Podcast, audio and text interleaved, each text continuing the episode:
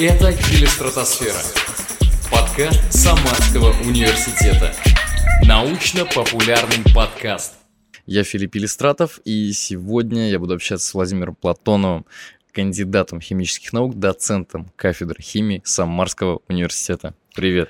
Здравствуй, Филипп. Как у тебя дела, как настроение сегодня? Ну, настроение бодрое, я только что из отпуска и готов к новым трудовым и научным свершениям. Фантастика. Слушай, сразу давай, мне больше всего интересно, я уже чувствую богатую историю. А Как вообще ты пришел вот к науке? Как, это, как это вышло, что ты вот оказался здесь сейчас? Ученым? Ну, э, я довольно-таки э, активен был, э, с 14 лет э, работал, работал кем угодно, начиная от дворника и клинера, и заканчивая журналистом и профессиональным археологом. До 18 лет у меня 9 мест работы было, вот, э, до того, как я в университет поступил. Вот. э, Когда поступал в университет, у меня был выбор между тем, э, чтобы стать программистом, Мгм. поскольку я Самарский лицей информационных технологий заканчивал, у меня и корки есть программист, либо химиком. Э, И я решил стать химиком э, по той простой э, причине, что у меня э, бабушка э, преподавала в Самарском политехе на доцента на кафедре полимерных материалов. Отец э, занимался химией, тетка занимается химией в Новокуйбышевске. Ну и на самом деле династия у нас довольно-таки богатая, на- в том числе и докторами наук, и я решил стать химиком. То есть это как-то с де- с детства и подпитывалось в том числе, да? Э, На самом деле нет. Нет? Э, Я вот э, занимался археологией, клинингом, чем угодно, э, только не химией. Химией я начал заниматься, по сути, в 11 классе, когда надо было подготовиться к ЕГЭ, но химия мне давалась, и за год я там и олимпиады какие-то выигрывал, и ЕГЭ я написал на пятерку без каких-либо сложностей. То, что обычно все любят неорганику и к 11 классу начинают кричать от органической химии, у тебя был наоборот? Мне и то, и другое, э, во всяком случае, то, что преподается в школьном э, курсе, было ну, довольно-таки легко. Здорово. И ты сразу вот пошел в аэрокос тогда, собственно. А, нет, Нет. э, в Аэрокосе на химиков-то не учат. Э, Пошел я в Самарский государственный университет Ага, тогда ага. на химический факультет. Это действительно м, крепкие ученые, которые до- многие из которых э, э, до сих пор там преподают. Это очень хорошее классическое образование. Мгм. Классическое это значит, э, что вам преподают с АЗОВ, э, и э, вы после того, как этот замечательный курс прослушаете, можете быть кем угодно. Вы можете варить полимеры или анализировать новые материалы. Вы можете создавать какие-то математические методы моделирования новых веществ, материалов. При этом учились все вместе. Единственное, на третьем и четвертом курсе уже начинается чуть большая специализация в то либо иное направление. А так образование крепкое, классическое, практически у всех одинаковое. А ты говоришь классическое, а какие, как, какой еще бывает в этом плане? Техническое, а когда тебя с первого курса затачивают под определенные э, векторные э, дисциплины. Ну, там, например, инженерная графика, которая при- пригодится все-таки больше в первую очередь инженерам. Вряд ли э, она пригодится э, там, химику-аналитику. Мгм, мгм. Я понял. Как у тебя учеба проходила? Учеба на первом курсе я пришел э, после того, как я целый год занимался с репетиторами по химии. Мне было не особо э, интересно, поскольку я уже это все знал.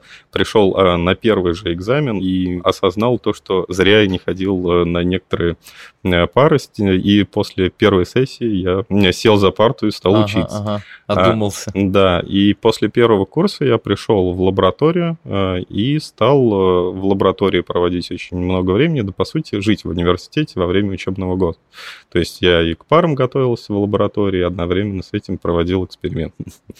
Э, Мне было это интересно, когда создаешь что-то новое, э, при этом существует некоторое заблуждение по поводу того, что научное открытие — это когда ты шел, споткнулся, ударился лбом об косяк и что-то там открыл. В основном это открытая черепно-мозговая, ну, иногда полегче. Научное открытие — это каждодневный труд, э, когда ты и интеллектуально занят, то есть ты в этой проблеме, ты постоянно изучаешь литературу, ты мониторишь мировой научный уровень, благостно сейчас есть интернет, интернета. Когда я начинал, интернет был там по вторникам uh-huh, вот, uh-huh. в университете. Сейчас все это гораздо легче. Ну и плюс каждодневный эксперимент, поскольку для того, чтобы сделать что-то лучшее в мире, тебе надо сначала повторить все, что уже было. Да, все, что уже было, и своими руками, своей головой почувствовать, как это сделать лучше, и начинать делать. Иногда это там десятилетия. Вот это на самом деле романтизация науки, она и меня в свое время как-то вот привлекла. Я попытался пойти в эту сторону, и у меня ничего не получилось, потому что я увидел реальную сторону. Как это в действительности происходит, что это реально ежедневная работа, это куча экспериментов, это огромное количество просто подсчетов. Да. Сухой такой вот. Э, и без этого никуда, это нереально. Это да, э, без этого никуда необходимо, ну, как бы осознавать то, что если ты хочешь серьезно заниматься наукой, э, ты будешь отдавать э, всего себя 6, там, 7 дней в неделю, часов по 10-12. Ну, это на самом деле в любой так деятельности, если как бы ты хочешь погрузить, нужно погружаться. Ну, может быть, в любой творческой деятельности. Вряд ли. Ну да, в любой творческой деятельности да, да, так. Да. Ну и вообще творческая деятельность, будь то наука, искусство, инженерная творческая деятельность. Я это имею в виду творчество в самом широком смысле, в плане созидания там чего-то нового. Ты, ты, ты да. должен этим болеть, да, иначе, да, да. если ты этим не заразился, то это да, да, бессмысленная трата времени или стратосфера. Что такое быть химиком-аналитиком? Химик-аналитик – это вообще, в принципе, целое направление в химии. На данный момент, э, сейчас, э, химик-аналитик – это инженер, который умеет построить оборудование своей лаборатории, чтобы решить конкретную задачу по аналитической химии. Ну, допустим, у нас есть производство полимеров. Э, какие приборы нам необходимы для того, чтобы качественно и количественно оценить э, изготавливаемый полимер, его механические, э, физические, химические свойства для того, чтобы партия от партии завод производил одинаковый полимер. А и, твой конкретный пример какой-нибудь? Допустим, у нас есть природный газ, и нам для того, чтобы его продавать, надо знать качественный и количественный состав этого природного газа, что и в какой концентрации намешано, поскольку от этих характеристик зависит, будет он есть трубу, по которой mm-hmm. течет, будет ли... А такое он... бывает? Да запросто. Серосодержащие соединения кушают любую нержавейку, а. и э, постепенно труба превращается в решето. Поэтому а, весь природный газ нормируется на содержание серосодержащих соединений. Какие-то потом очистные сооружения нужно еще строить для него, а, чтобы его Они дальше... есть, они да. есть. Ну, понятно, что просто так его не оставят в покое. Да, ну, э, они его просто не смогут транспортировать э, от непосредственно места рождения до конечного потребителя. Ну и если мы зажжем э, такой газ, то ничего приятного запаха там точно не будет. Вот. Э, и для того, чтобы проанализировать этот природный газ, нам нужен газовый хроматограф. Это э, прибор, который позволяет как раз качественный и количественный э, состав определить. Мы вводим пробу газа, хроматограф разделяет на компоненты и регистрирует эти компоненты на компьютере. Далее производится интегрирование хроматографических пиков – и э, мы э, говорим, вот у нас в природном газе столько метана, этана, пропана, столько... График какой-то да, есть, э, да? Ну да, там график э, отклика детектора от э, времени анализа. Угу. Вот. Э, время выхода хроматографического пика – это качественный анализ, то есть что намешано, а, собственно, высота или площадь под этим хроматографическим пиком – это прямо пропорционально его концентрации смеси много таких подобных задач приходится решать. Вот с чем, с чем ты сталкиваешься конкретно в жизни?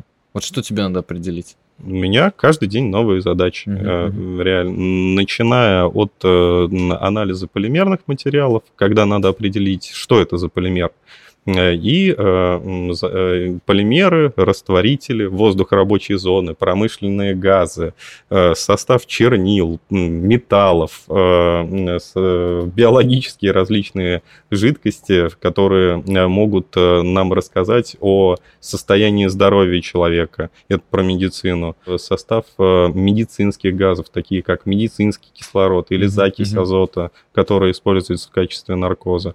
Ксенон, нет ли там примесей, которые могут навредить человеку, и вообще, является ли это ксеноном или кислородом. Вот. Э, Все это позволяет э, решать аналитическая химия, и э, моя работа — это настоящий детектив. То есть каждый день приходят люди, ну или звонят люди, у которых есть проблемы, угу. которые необходимо решить методами там, газовой хроматографии, ИК-Фурье спектрометрии, ICP, ОС спектрометрии или масс-спектрометрии.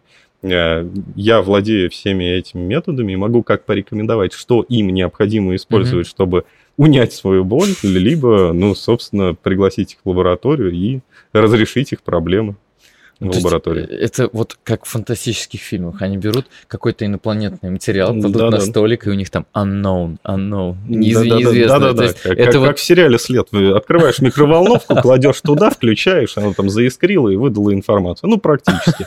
Только для того, чтобы это сделать, иногда требуется месяц проб подготовки, а, и, э, собственно, эксплуатация оборудования там стоит порядка там, 10 тысяч рублей в день. Просто ага. расходные материалы. Такой волшебной коробки пока что еще не существует. Ну, почему? Есть, если мы говорим про то, что у человека э, неопытного может вызывать э, ощущение волшебной, вот, коробки. волшебной коробки, ну, допустим, есть какие-то рентген-флуоресцентные анализаторы металлов, когда ты берешь пистолет, направляешь ага. на образец, он щелкнул, да, и он тебе его? химический состав этой штуки. Ага. На самом деле не химический состав этой штуки, а химический состав того среза, на который направлен пистолет. Если палец, отпечаток пальца на там он оставить... жиры какие-то, да? Ну, жиры жиры не покажет, он покажет углерод. Он ага, элементный все, состав понял, покажет. А углеводороды в основном из углерода и состоят. Угу. Ну, масс-спектрометр довольно-таки интересный. Как штука. он работает? Я сто раз слышал слово масс-спектрометр, но я не он знаю. Он определяет э, массу иона к его заряду. Для того, чтобы объяснить принцип э, масс-спектрометрии, мы должны себе представить довольно-таки существенную металлическую трубу. И э, мы стоим на одном конце этой трубы, берем шарик, металлический и кидаем его через эту трубу. Угу. Он через нее пролетает. При этом, а, если мы поставим магнит над этой замечательной трубой, то шарик будет изменять свою траекторию относительно этого магнита и проходить, по сути, разный путь от начала до конца этой трубы. Вот, собственно, э, масса этого шарика также будет, если мы с одной э, и той же скоростью э, будем кидать шарики с разной массой, то чем больше масса, тем более прямо пролетит шар по Логично. нашей физической ага. замечательной формуле. Вот. И тем быстрее он будет долетать. Соответственно, Соотношение массы частицы к заряду измеряет масс-спектрометр. А уже зная это соотношение, то есть, э, ну, банально... По, таблице. Да, пропуская эти шары, мы ага. в дальнейшем э, сможем э, ввести в этот масс-спектрометр неизвестное вещество, и сам масс-спектрометр по базе, которая mm-hmm. у него уже есть по разбитым молекулам, скажет, вот э, по таким частицам это вещество гексан или бензол или никотин или еще что угодно. То есть, ну, эта база должна быть просто огромная, да? А эта база очень и очень большая. Действительно, одной из э, таких официальных опубликованных э, баз является НИСТ. Э, там я даже боюсь обмануть, э, ну, очень-очень много соединений. Миллионы, наверное, да? Если не миллиарды. Ага. И это с каких годов еще ведется? Ну, я там видел статьи 60, э, 69 -го года на этом НИСТе. А, то есть это систематизация научных данных. И Огромная вообще, работа. Да, и если мы, кстати говоря, э, будем говорить про моделирование, то чаще всего экспериментальные данные, они используют не свои. И вообще, в принципе, прелесть современной науки – в том, что когда мы используем э, универсальные аналитические методы э, и э, одинаковые методики, э, ну, допустим, э, метод оптической эмиссионной спектроскопии, мы проанализируем пробу в Самаре и в Денвере. Угу. И, и э, результаты э, анализа этой пробы, они будут одинаковые. То есть мы можем интегрировать э, результаты научных исследований для того, чтобы решать э, глобальные э, проблемы. Ну, допустим, одной из таких э, проблем является, ну вот то, что я делаю, э, мы совместно с археологами анализируем бронзовые артефакты mm-hmm. на микропримеси и различные руды, которые находятся в Самарской области, для того, чтобы по микропримесям, являющимся маркерами этих руд, определить, э, в этом регионе производилась бронза или ее откуда-то привезли. А в дальнейшем, э, используя вот этот метод, который э, и обобщая с, как бы литературные источники, можно будет сказать то, что вот эти бронзовые наконечники привезли там из Ирана. Причем из Ирана 10 тысяч лет назад. А есть такая какая-то уже информация? Ну, Чего-то удалось добиться в рамках вот этой сотрудничества? Ну, это только начало. Э, сейчас э, первые результаты, вот первый, точнее, второй диплом у меня завершился. Это огромная экспериментальная база. Ну, представляете себе, сколько э, надо проанализировать руды и сколько бронзовых... Отовсюду. Да. Причем датированные уже какой-то, да? Конечно. Руды и датированных уже находок. Да, мы работаем над этим. Я думаю, там через годик можно будет э, сделать э, хорошую публикацию, посвященную как раз вот социокультурным аспектам поздней бронзы. Здорово, это очень интересно. А к археологии, я так понимаю, уже давно интерес. Как это вообще все происходило? В свое время э, отец нас отправил вместо школьного э, лагеря еще в школе в археологическую экспедицию. Это когда ты 4-5 недель проводишь э, летом в поле и занимаешься археологическими раскопками. Э, нам э, с моим младшим братом очень понравилось, и э, мы прокатались 6 лет подряд. Заболели историей? Ну, скорее археологией. Ага. История – это тоже очень объемный пласт. Некоторые их, историки... Их не стоит соединять, да? Ну, некоторые историки лопаты в руках не держали. Ага, ага. Ничего, не, они не держали ничего тяжелее ручки.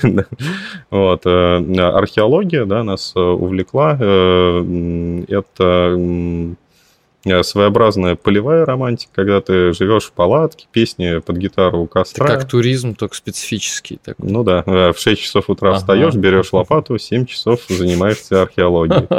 Э, ну, там в 19 лет я уже расчищал могильники, то есть скелеты человеческие для того, чтобы их задокументировать, как они были уложены. Это было довольно Зарисовывали, фотографировали. Да съемка местности. Кому интересные находки, расскажи. Ну, э, поскольку по Самарской области э, копал амулет в виде волчьего зуба э, и бронзовое посеребренное зеркало. То есть, Бронзовое посеребренное. А это как? Это, это стекла-то не было. Ну да, да, да. Вот, да. шлифованный металл. Угу. А это как датировали как? 14-13 века. Здорово. А и а вот этот амулет тоже? Ну да, э, э, это, это все в одном в, в, в одном раскопе. Гелистратосфера. Ты говорил про моделирование.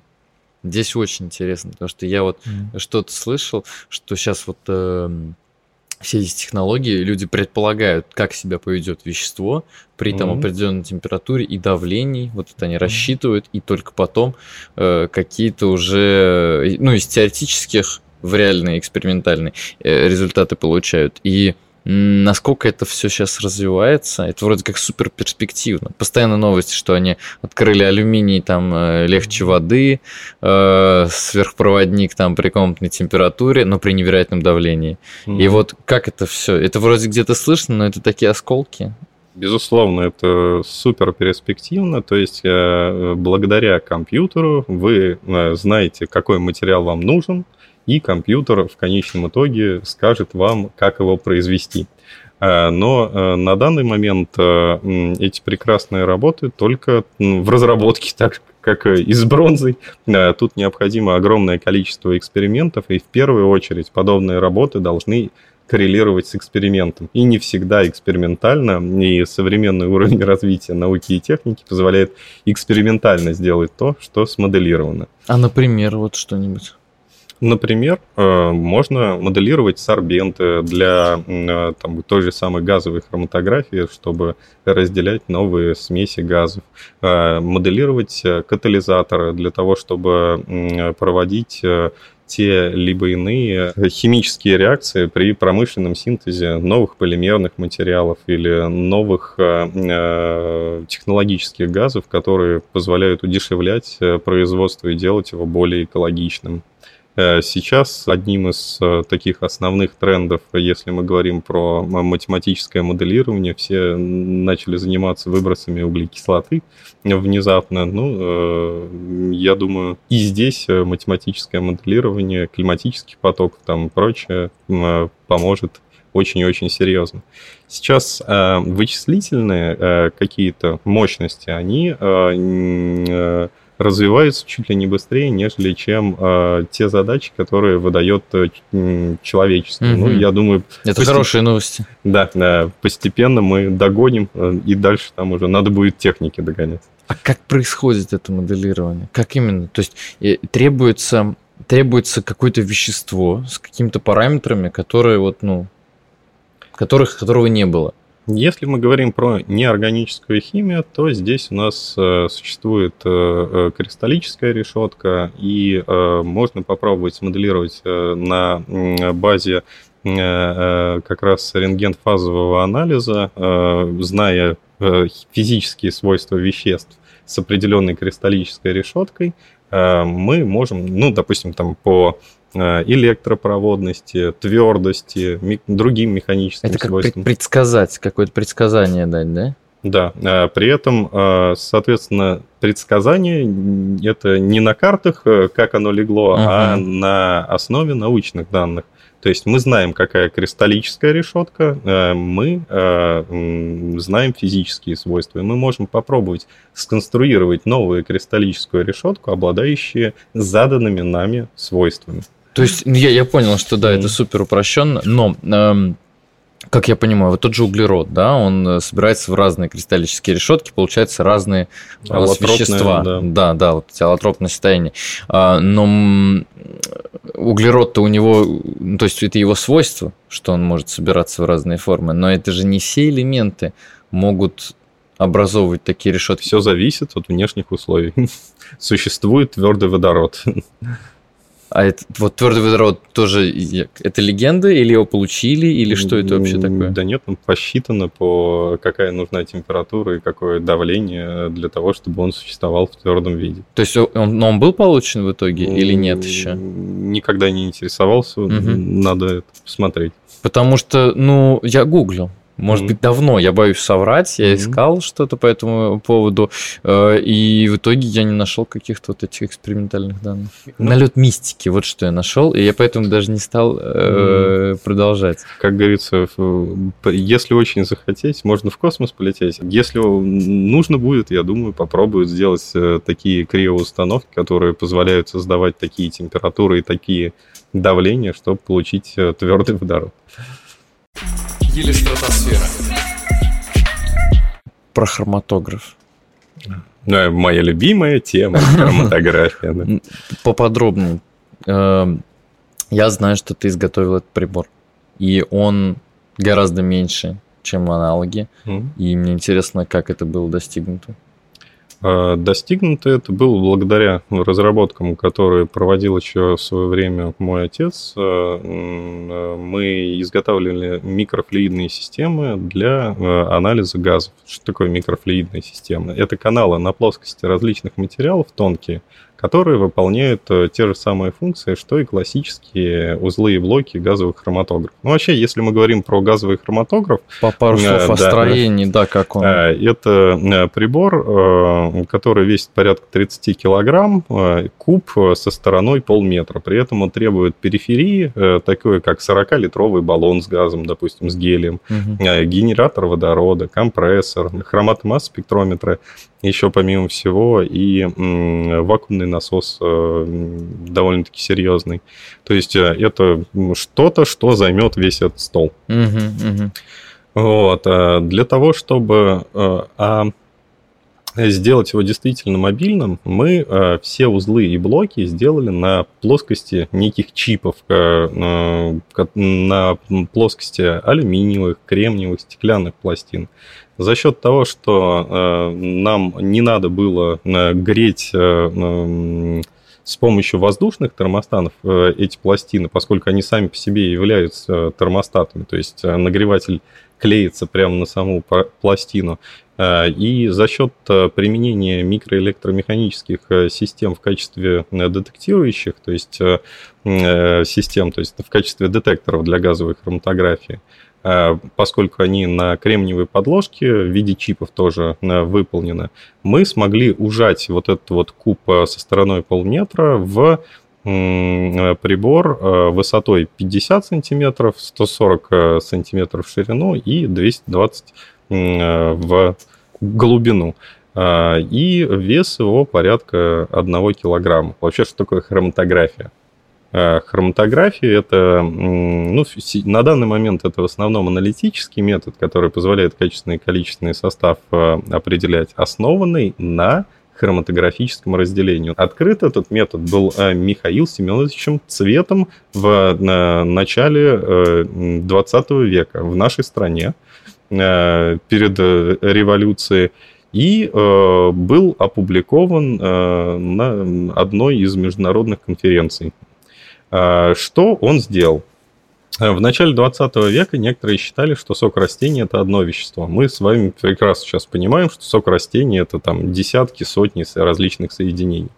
Вот. Для того, чтобы доказать, что там в соке растений содержится не одно вещество, он смочил э, мел бензолом, потом э, смочил пробкой из анализируемого компонента вершину этой хроматографической колонки и стал пропускать дальше бензол. И, о чудо, пробка, которая э, зеленая в начале была, постепенно разделилась на зоны различного цвета.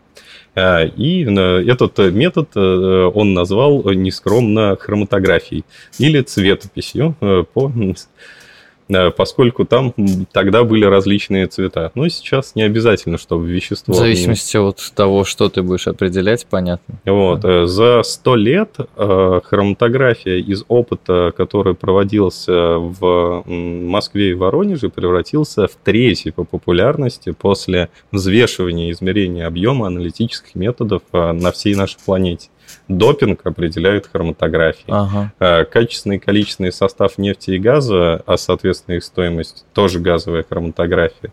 Э, химия, терапия, хроматография, э, наркотики, хроматография. Могу продолжать бесконечно, что можно сделать с помощью... Хроматография это, соответственно, это у нас жидкость или газ, да? Ну, если можно твердое вещество растворить, то и твердое вещество. В растворе оно будет да, и тоже определится. Если мы говорим про определение целевых компонентов в фармацевтике, угу. то берем таблетку, толчем ее, экстрагируем целевой компонент, вводим э, полученный экстракт в э, жидкостный хроматограф и илюируем наш целевой компонент. Для того, чтобы провести э, аналитический хроматографический процесс, нам нужно дозирующее вещество, ой, устройство, которое позволяет ввести дискретную зону в хроматографическую колонку, хроматографическая колонка и детектор. Угу. Ну и еще источник элюент. Если мы говорим про газовую хроматографию, это баллон с газом. Итак, газ Э, поступает в дозирующее вещество, э, устройство, которое позволяет дискретно вводить пробку из анализируемого вещества в хроматографическую колонку, где влекомая тем самым э, газом-носителем за счет многократных актов сорбции и десорбции, смесь, которая заходит в нее монолитом, разделяется на зоны чистого вещества, которые подходит к детектору, который обладает неким откликом к Э, этим веществам. Так они по очереди подходят да. к этому детектору? И в этом прелесть э, хроматограф. Э, то есть, по сути, к газоанализатору очень хитрое устройство проб подготовки. Вот. И на сенсор по очереди натекают эти вещества. А физически это выглядит, как будто у нас течет чистый газ-носитель, на который у детектора отклика нет. А потом Э, выходит э, пик одного из анализируемых компонентов. И так до тех пор, пока не элируются все компоненты. И опять не будет этот газ. Угу. Да. А, если мы говорим про точность, благодаря тому, что у нас э, вещества выходят индивидуально, а не на все компоненты у нас э, отклик нашего аналитического прибора, метод точнее и гораздо чувствительней, поскольку постоянно идет сравнение с инертным газом. Угу. То есть, если мы возьмем тот же самый газоанализатор и в качестве устройства подготов... подготовки подключим туда хроматограф, мы увеличим его точность примерно ну, как минимум на порядок, обычно это в 50-60 раз. Я так понимаю, с этим хроматографом вернемся. Mm-hmm. Основная идея это какой-то экологический контроль. Как вот? Или, или это широк, настолько широкое применение? Угу. Э... Ну, сейчас мы сосредоточились на анализе газовых сред. Э, там, где необходимо в полевых условиях что-то проанализировать. А, такими аналитическими применениями является, допустим, геологоразведка, когда нам необходимо в каких-нибудь горах э, проанализировать химический состав почвенных газов. Э, сейчас газовая хроматография или де-факто является чуть ли не единственным методом, которым можно напрямую определить углеводороды в почве. То есть вот э, у нас есть э, э, углеводороды, не только определить концентрацию, а но как и... они образуются? Это имеется в виду, естественно, что-то гниение ну, какое-то? если у нас есть месторождение, то почва над ним насыщается углеводородами угу. от него. И вот их-то и можно проанализировать. То есть это можно... Это датчик на землю кладется просто? Я сам участвовал в этих прекрасных э, изысканиях вместе с Сергеем Астаховым, директором фирмы, э, которая занимается геологоразведкой. Mm-hmm. Мы брали с собой кувалду, трубку медную, которую сначала арматуриной пробивали полутораметровое отверстие в почве, далее вставляется туда медная трубка и откачиваются почвенные газы, которые уже только после этого меряются с помощью хроматографа. Если... То есть это прямо из этой трубки, из насоса поступает в, пром... в хроматограф какие-то mm-hmm. дозир. А, так э, я правильно понимаю, что о, вот этот э, образец, как ты объяснял, его же нужно как-то толкать. Инертный газ тоже в комплекте к да, этому хроматографу идет, его надо заправлять. Да, да, а, там должен быть баллон с газом, сам хроматограф, ну и батарейка, безусловно, для хроматографа. Компьютер мы использовали планшетный. А, приложение? А, нет, приложение мы не... Ну, там довольно-таки много кнопок, и на, на смартфоне не очень удобно тыкать. Вот, а, все это умещалось в кейс, и вес всего оборудования, включая компьютер и всю периферию, составлял, и кейс сам, составлял порядка 4 килограмм. Вот, то есть с этим можно жить и ходить по это, горам. Это на самом деле очень мало. Да, да у нас э, кувалда весила 3. На самом деле э, я любитель поснимать пейзажи где-то и брать с собой камеру и несколько объективов. Это уже килограмм, мне кажется, 10. Мой рюкзак всегда весится, если ты вот ну, с батарейками, с освещением, если еще и вспышку брать, то это... Ну, с пейзажами тоже без вспышки. И батарейки тоже не нужны, потому что фотографии пленочные. А так, да вот этот хроматограф. И тяжело ли, дорого ли вообще их производить? Можно ли это на, наладить какое-то массовое производство или минимизировать еще? Хроматограф в каждый дом? Да, э, в первую очередь, э, если мы говорим про э, капитализм, нужно ли с современными технологиями и вообще, в принципе, плюс того, что мы разрабатываем, это можно масштабировать до бесконечности, но и чем больше масс... чем более массовое производство, тем дешевле. Дешевле. И можно, если мы говорим сейчас, то цена одного хроматографа то от полумиллиона рублей и до бесконечности, ну, допустим, хроматограф с масс... Это мы говорим про классический вот этот здоровый со стол. Да, с хроматомасс-спектрометром стоит порядка 8-10 миллионов рублей. Э, то есть, ну, в каждый дом, не каждый ну, дом может себе позволить. Он скорее... Каждый дом столько стоит. Вот. Э, э, и это связано с тем, что данное оборудование применяется в узкоспециализированных лабораториях и для определенных анализов. Чаще всего это государственные какие-то предприятия, либо очень крупные промышленные предприятия, где интересно смотреть микропримеси там, в полимерах mm-hmm. или в технологических газах. Или стратосфера. Грубо говоря, живу я рядом с фабрикой. И волнуюсь за свое здоровье, и хочу каждый день, чтобы у меня замерялось это все, и мне график показывался. Я не, не доверяю вот что они мне говорят.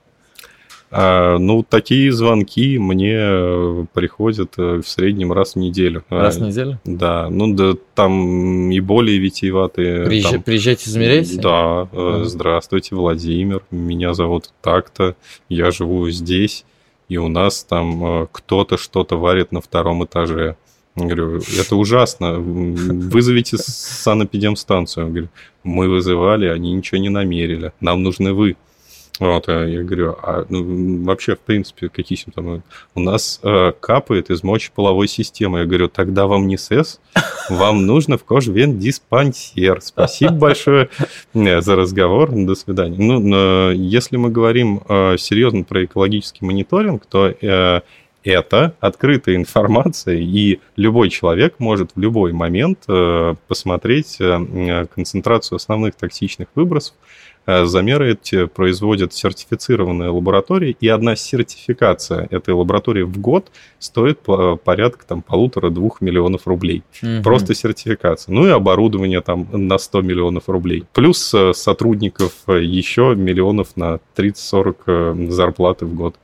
И они активно мониторят эту ситуацию Конечно, и публикуют, нас... прям можно в интернете э, найти. Публикуют у нас э, губернская дума отчет э, об экологическом мониторинге распределения токсичных примесей. Он публикуется на сайте. Тут, если мы говорим про хроматограф «Каждый дом», тут несколько другой подход. Если мы говорим про неинвазивную диагностику, то есть когда мы сдаем кровь, нам протыкают кожу, угу. а неинвазивная диагностика это когда нам ничего не протыкают, э, то здесь очень перспективным является анализ выдыхаемого воздуха.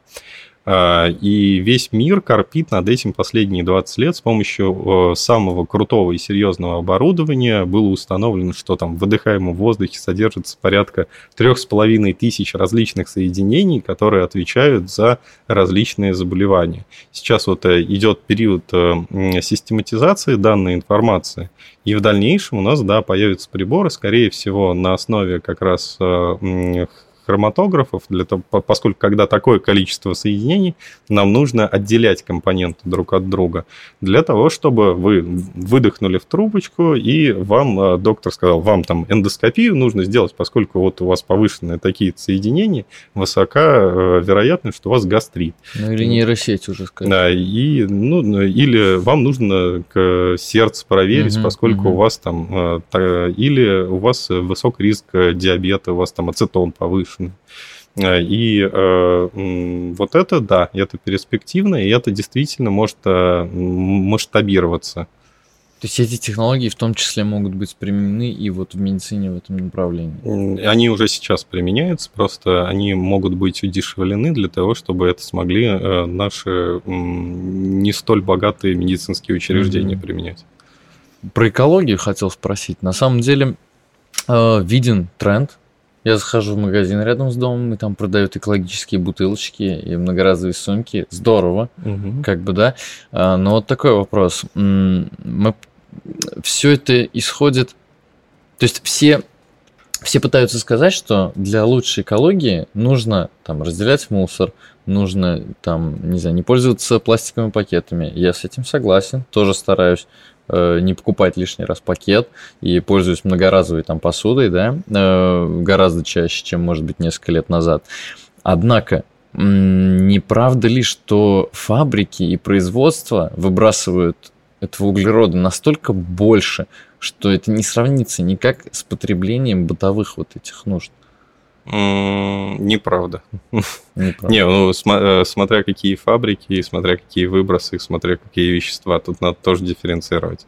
А сейчас это все сильно упрощает до углекислоты, но э, я как человек, который 10 лет назад работал э, в ЦЛАТе и занимался мониторингом на заводе Таркет экологическим мониторингом, в заправке, по заправкам мы катались, сделали экологические замеры. Угу. Каждое промышленное предприятие по нашему законодательству производит замеры тех токсичных веществ, которые они выбрасывают. Про пакеты, свалки, сортировку мусора, это не надо путать теплое с мягким. Экологический мониторинг на предприятиях проводится постоянно и э, Э, собственно, на протяжении последних там 50-60 лет. Они знают, что какие у них выбросы, какие вещества, и они их постоянно контролируют. Иначе бы у них э, сотрудники бы, собственно, довольно-таки быстро заканчивались. Uh-huh, uh-huh. Поскольку на промышленных предприятиях вредность выбросов ну, несопоставима она с углекислотой. Тем более там при работе с полимерными материалами. Это... И все это более концентрировано. Не просто концентрировано, это другой уровень опасности. Это крайне опасные вещества, э, которые могут вызывать онкологию, могут э, вызывать астму, причем э, при просто контакте. Не в смысле ты каждый день этим дышишь, про экологию, ну, сейчас еще один модный тренд, помимо выбросов углекислоты промышленными предприятиями и крупным рогатым скотом, микрочастицы асфальта и резины, которые, собственно, появляются от двигателей внутреннего сгорания. Угу. И это все взвесь как-то в воздухе? Да, и она, она, в отличие от того же, тех же самых Э, газов постоянных, типа э, углекислоты э, и угарного газа, она не, эти частицы не выводятся никак, и они накапливаются, поскольку это высокомолекулярные соединения, резины, адсорбировавшие на себя токсичные соединения из той же самой резины, из выхлопных газов и тяжелые металлы, и все что угодно. С вот. этим уже никак не поборешься, походу. Ну... Э, брусчатку. И брусчатку, и сейчас э, все европейские страны э, предполагают переход на электромобили. Вот, они не видели просто наши троллейбусы. Надо им показать. Ялтинские особенно, которые по горам ездят. Да, без электричества. Поэтому тут проблем э, большое количество. Если мы говорим про сортировку мусора и вообще полигоны и свалки, то да, это делать необходимо. Э, каждый человек, который обладает хотя бы ну, элементарным чувством ответственности и который планирует жить в этой стране и рожать детей в этой стране, должен понимать, что чем меньше ты покупаешь пластика, тем меньше его будут производить и тем э, лучше будет экология в этой стране. Потому что если мы говорим про полигоны, где пластик просто захоранивается, это просто ужасная штука. Это фактически отравленная земля на 100 лет. У нас, конечно, в стране земли много, но э, дело в том, что свалки образуются вблизи, вблизи городов. городов, э, и в дальнейшем какими бы ни были системы утилизации и рекультивации этих полигонов, комфортно тем, кто живет с рекультивируемыми полигонами, не будет никому. Э, поэтому чем меньше мы употребляем пластика, э, чем чаще мы используем э, многоразовую посуду, бутылки, не покупаем пакеты, тем больший, большую пользу экологии мы приносим. Связано это с той простой математикой, то, что не только э, вы там, не купили пакет, и он остался на прилавке, а дело в том, что снижение потребления вызовет снижение производства, снижение вот, выбросов. Вот не все это понимают. Все говорят, ну не купил я пакет, и ничего не изменилось. Их все равно произведут 100 миллионов. Да, только так и меняется. В рыночной экономике только потреблением и меняется. Э, у нас не плановая экономика, как в СССР, и у нас нет госплана на 30 лет, чтобы производили Столько по, пакетов, да, по да, миллиарду да, пакетов да, в день. Да. А, начал уже сортировать, может, в каком-то плане? Может, пластик только? Да, у нас сортируют. Как? Не, ну, конкретно ты дома. Вот, а, а, ну, да, ну, бутылки отдельно. Бутылки у нас можно отдельно сдавать. Э, мы уже лет пять, наверное, их э, сортируем. Ну вот, вот в желтый контейнер около дома. Вообще сюда раз в две недели вот в старом городе приезжают э, в сквер ребята, кто вывозит вот весь, все виды мусора. У меня есть несколько друзей-подруг, кто прям различает все виды пластика, этим уже начал заниматься. Как-то, как вот это приблизить, как это всем объяснить, что это не бесполезно, потому что основной аргумент всех, они это все равно все смешают в одну кучу на свалке. Не, и как не говорим, что нет, так не произойдет, то говорит, да нет, это же не перерабатывается, это еще не налажено. Вот. Но тут мы должны поговорить еще об одном бизнесе. Э, на самом деле торговля сортированным мусором э, – это глобальный бизнес по всему земному шару. Если мы говорим про э, США, то там мусор не перерабатывают, не очень экологично перерабатывается, но сортируют весьма и весьма активно. И потом танкерами отправляют, допустим, в тот же самый Китай сортированный пластик для того, чтобы... Причем они продают свой сортированный мусор Китаю, фактически. Это выгодно даже с учетом перевоза.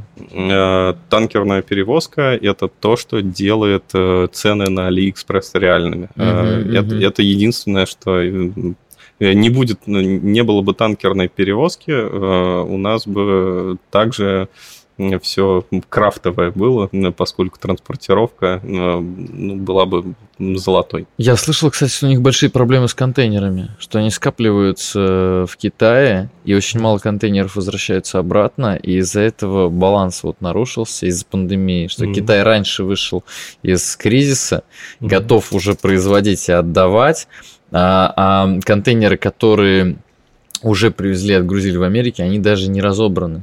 То есть они не распродали уже, что есть, не вернули пустые контейнеры, ну, как бы заполненные чем-то, да, что обратно нужно отправлять. И в результате недо, ну, не, недостаточное количество морских контейнеров э, делают очень высокими ценами на транспортировки. И вот все предрекают некий коллапс.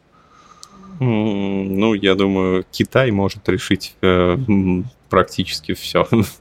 Э, с учетом э, того, насколько быстро они строятся, насколько быстро они развиваются, там, построят необходимые и складские помещения, и все что угодно. И с экологией они начали бороться. Ну, ну есть... с экологией боролись они до этого прямо активно настолько, что там люди в респираторах по улицам ходят. Ну да, наверное, самое время, иначе там уже вырастет новая раса людей, которые дышат углекислотой. Ну, кстати, э, прекрасный был бы экологический стартап, да? биологическая жизнь, э, которая э, уничтожает углекислоту в воздухе. И постепенно заменит. Это как кислородное вымирание, а это углекислое вымирание. Ну да, углекислота – это одна из составных в пищевой цепочке растений. Растения питаются углекислотой отчасти. Для меня, кстати, был удивительным факт, э, когда я, ну, где-то я это увидел в интернете, что деревья, э, они не, ну, деревья, растения, они не из земли берут строительный материал по большей части, а вот именно что из, из воздуха. Из воздуха. Это все углекислый газ уплотненный. Оттуда углерод. Удивительно, об этом просто так, не, ну, по крайней мере, я не задумывался. А, ну, многие задумывались. А, существует огромное количество ученых. Сейчас он а, в различных регионах у нас а, строятся так называемые карбоновые полигоны, в том числе планируется и в Самарской области. Это площадки, где будет изучаться, насколько какие э, породы там, деревьев и кустарников э, или других растительных культур активнее поглощают, активнее поглощают, перерабатывают и при этом не загрязняют ту почву, на которой произрастает. То есть весь мир движется в этом направлении и довольно-таки быстро. То есть сейчас там и деньги вкладывают очень существенные. Эм, интересно посмотреть. Ну и, кстати, по поводу электротранспорта, если мы говорим про экологию, э, с моей точки зрения, вред экологии он наносит несколько больше. Из-за батарей? Да, на ДВС. Э, э, можно просто прогуглить системы утилизации литий-полимерных батарей, кто их утилизирует.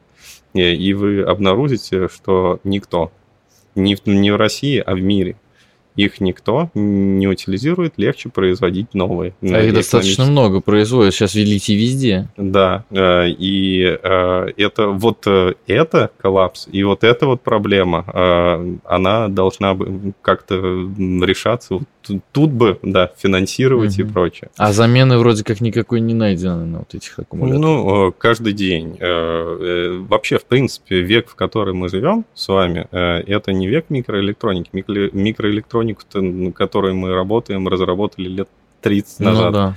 а, а, а век литий-полимерных батарей, которые сделали эти устройства мобильными.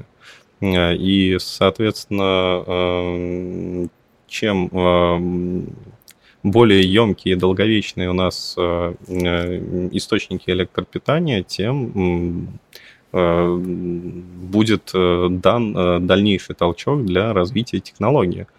И поэтому огромное количество людей по всему миру этой проблематикой занимаются, разрабатываются новые материалы. Вон сейчас уже внедряются новые технологии по поводу зарядки этих самых аккумуляторов. И может, ты помнишь, сколько надо было э, Nokia м, 3310 заряжать? Долго. Э, Да, часа 3-4. Ну так они большим амперажом заряжают их. И вроде как, ну да, это все быстрее происходит, но они А меньшим бла- амперажом уже и не могут заряжать. А, а почему э, э, это стало... Что, э, блок питания, что ли, нельзя было с большим амперажом? Э, Просто если бы мы воткнули туда столько, так- э, такое количество тока, он бы сгорел. Да, да. Э, Появились новые электроды, новые материалы для электродов. А, э, Каждый день разрабатываются новые материалы для того, чтобы э, батареи стали более емкими, увеличить количество циклов и прочее. Новые материалы. У нас он в университете есть, разрабатывают ядерную батарейку. Ну, один из проектов был. Почему, кстати, это все заглохло?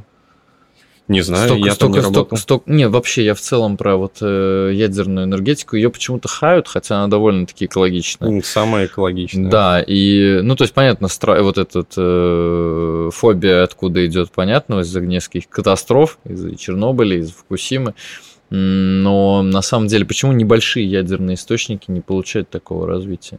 Они же в корпусе, они даже не излучают ничего, это абсолютно же безопасно. Если мы говорим про ядерный реактор, это же не просто батарейка. Э, Нет, реактор я понимаю, это все сложно устроено, но вот микро Микро. э, Они только в спутниках же.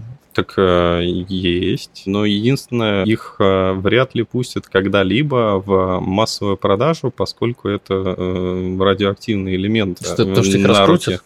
Да, господи, если в чае заварить э, в качестве пакетика, то можно человека травануть на 2.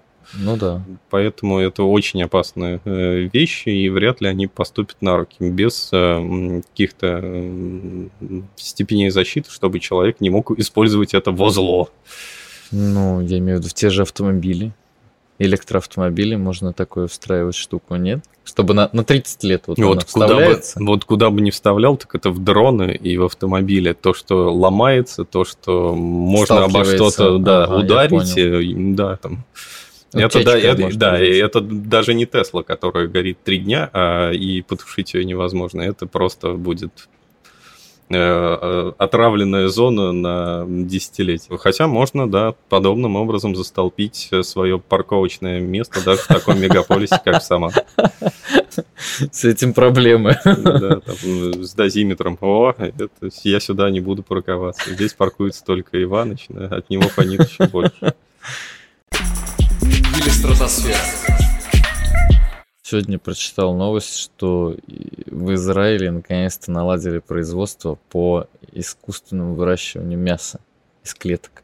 Мгм. И то есть я до этого, несколько лет назад была новость про то, что вырастили первый стейк, ну там как Мгм. котлету. Вот, и, собственно, съели с ней бургер, и сам стоимость этой котлеты 44 тысячи долларов, еще что-то, и вот уже производство. Как скоро это может заменить животноводство и так далее. Я думаю, потому что что по-любому заменит.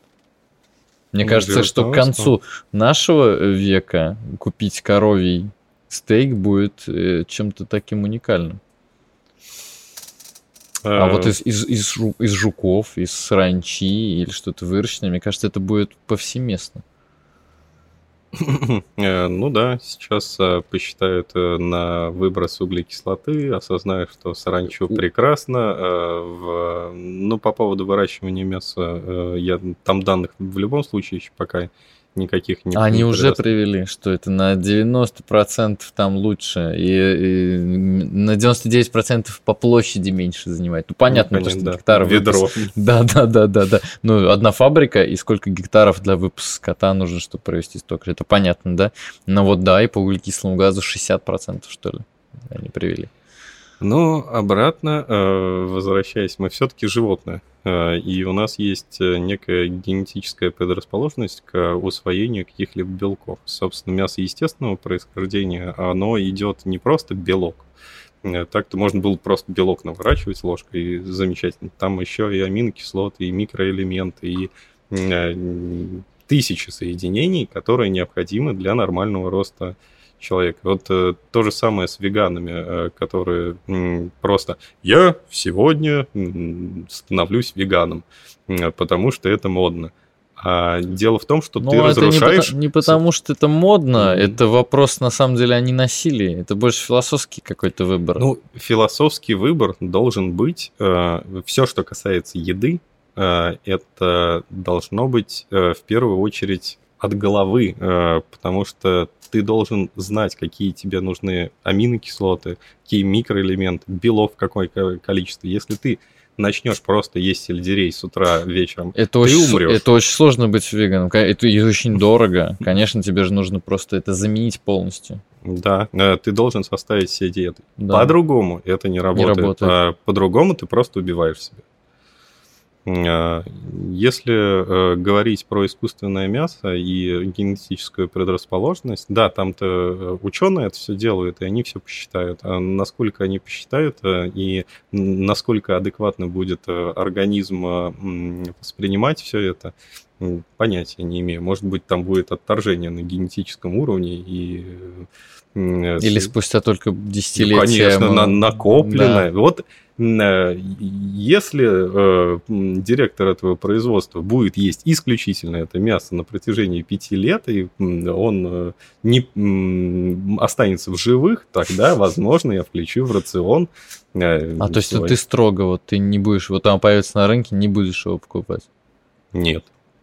Я понял. Э, Потому что с едой шутить ну, ну, не стоит. Мы... м, Я лучше в лаборатории с чем-нибудь поэкспериментирую, как бы, но... Не с собой. Да, с собой надо экспериментировать, если ты что-то разрабатываешь для других. Вот будем разрабатывать хроматограф для неинвазивной диа- диагностики. У меня все, вся лаборатория в трубочку будет дышать на всех этажах. Вот, э, это да. А, Если ты разрабатываешь что-то, будь мил, э, применить это на себе так же, как и разработчики вакцин ранее. э, Старая традиция, да. древняя. первое применяли на себе. Э, А уж продукт питания, э, если ты делаешь что-то нестандартное, что сертификации не подлежит, то есть нельзя сделать несколько стандартных исследований для того, чтобы сказать, да, это кушать можно.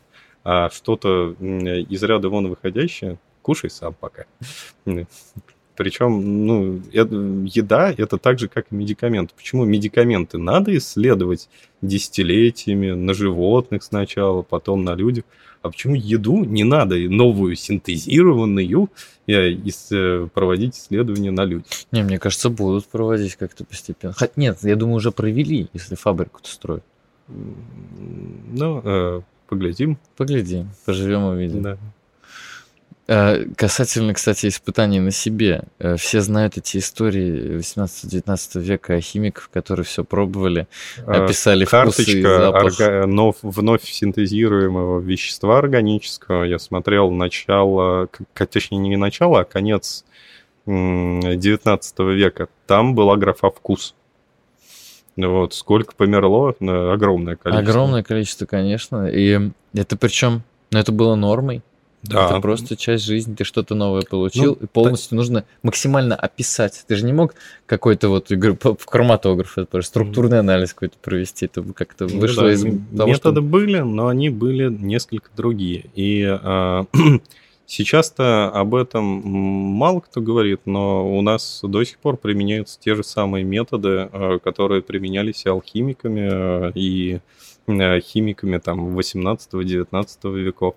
А, это склянки, когда мы пропускаем определенное количество вещества через эту склянку, смотрим, там, помутнело, не помутнело. Какой-то на стекле. Да, ну, mm-hmm. допустим, индикаторные трубки, это же, по сути, мокрая химия, когда мы пропускаем определенный объем, изменил цвет химический mm-hmm. реагент или не изменил. Вот, э, это тоже достижение еще алхимиков, э, наших действительно далеких. Простое, изящное решение. Точно. Или стратосфера. Я совсем забыл спросить тебя о просветительской деятельности. Ты же занимаешься стендапами, Science Slam. Как вообще ты пришел в это все? Почему так вышло? Как так получилось? Э, диссертацию защищал в 2013 году. Э, и впервые там, когда стенограмму выступления пишешь, ты должен смотреть свою видеозапись и слово в слово записывать то, что говоришь. И вопрос, и я, вперв... я всегда думал, что я неплохо выступаю, поскольку там занимался проведением вечеринок, mm-hmm. э, в том числе э, свадьбу один раз вел.